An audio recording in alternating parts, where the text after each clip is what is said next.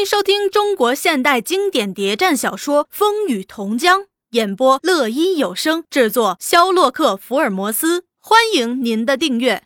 第五十三集，拉了三天的夫忽然平息，商会又出了告示，劝导各行各业人等安居乐业，市面略为安定，开门营业的店铺多了，来往行人也多了。就在这时。街头巷尾忽然出现一种五色油印小传单，有的散发在地上，有的贴在墙上，还有用墨汁写的大标语，揭露国民党反动派所谓剿共已彻底胜利，共产党中央红军被消灭了的鬼话，说革命力量正在发展，而且迫近张县，迫使周围国不能不抽兵援张，号召次州人民起来迎接革命。反对拉夫强迫组织乡团派捐派税，消息一传开，全城又是一片惊慌，店铺重新关门，人也稀少了。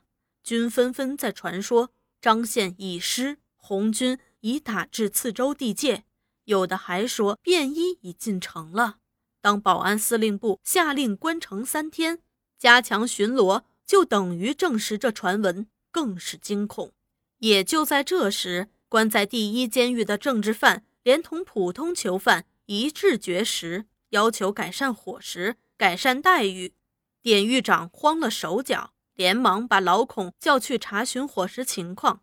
老孔说：“嗯，伙食的确办得坏，可是这能有什么办法呀？僧多粥少，囚粮从上到下七折八扣，三百人的口粮钱。”要办五百人的伙食，又拖欠着不发，我实在没办法办下去了。你们，你们另请高明吧。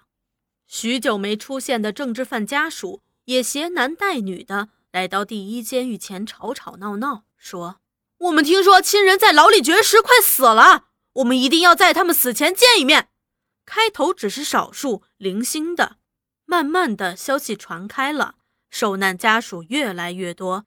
连普通犯家属也去了，一时在第一监狱门口就集合了百余人，男女老少都有，衣衫褴褛，面现忧容，哭哭啼啼，口口声声说：“这人都快死了，还不让我们见一面。”其中有一个干瘦女人，背着一个小的，牵着一个大的，头发蓬松，赤着双足，声音特别洪亮，她大声宣教。哎，你说这天下间哪有这类事儿啊？抓了人不审讯、不判刑、不许接见家属，又不许吃饱了，想把他们活活饿死啊？你们说这些当官的有良心没有？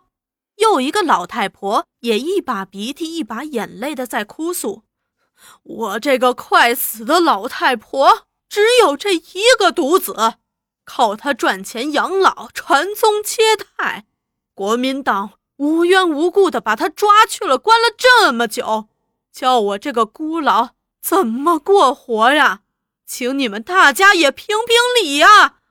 说着又哭，哭了一阵又说，一时在衙门口那青板石广场上，就像在举行哭诉大会，哭的喊的动人的说辞，吸来了几百人，纷纷议论。有的说：“哼，这种黑牢。”多少年来就不知道冤屈了多少好人，就是没有包青天。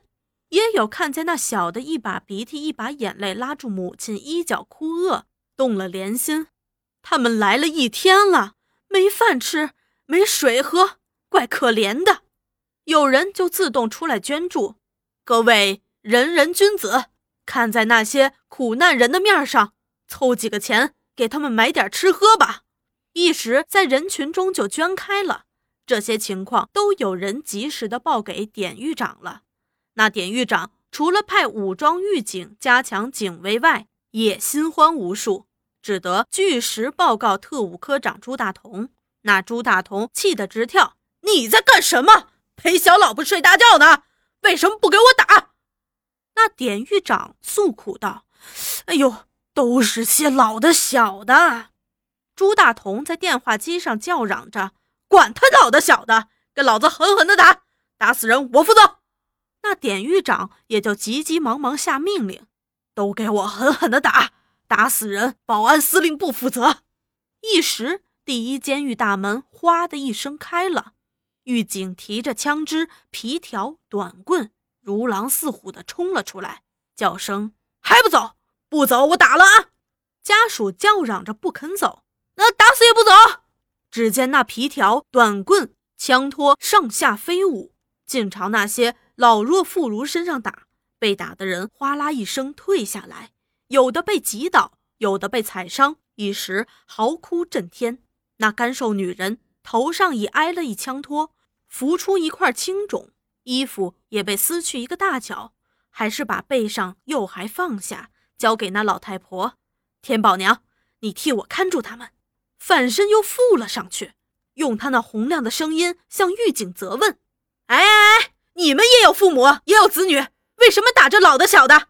又对那受难家属说：“我们没犯王法，我们仅仅要求见见自己的亲人，不要怕，上去。我们的人在牢里，反正活不成了，要死大家死在一起。”又父带头冲上去，并且和那凶神恶煞的狱警纠缠起来。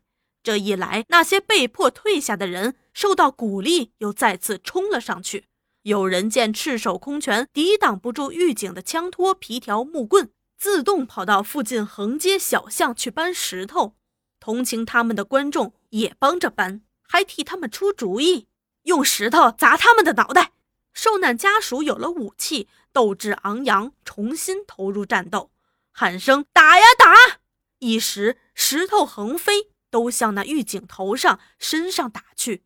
那被打了的狱警在这突然袭击下，大都鲜血淋淋，有的破头，有的伤身，急忙退却，争相奔逃，退入第一监狱大门。正在危急间，一阵哨子响，从大街两头突然传来阵阵枪声、紧急的跑步声，有人叫说：“保安队来了。”庆娘当时有点紧张。又想到组织上曾交代过，不要和敌人硬拼，要保护大家的安全。他对大家说：“我们暂时避一避，这些杀人凶手什么都干得出。”那些受难家属和群众一听见他的话，一时都轰散了。狱警自是紧闭大门不出，只是保安司令部派出的援兵却在四处追赶抓人。这时，庆娘已和天宝娘孩子们拆散了，在慌乱中。向衙门口、菜场边一条横向走，不管背后枪声仆仆，步声紧急，一直放开脚步。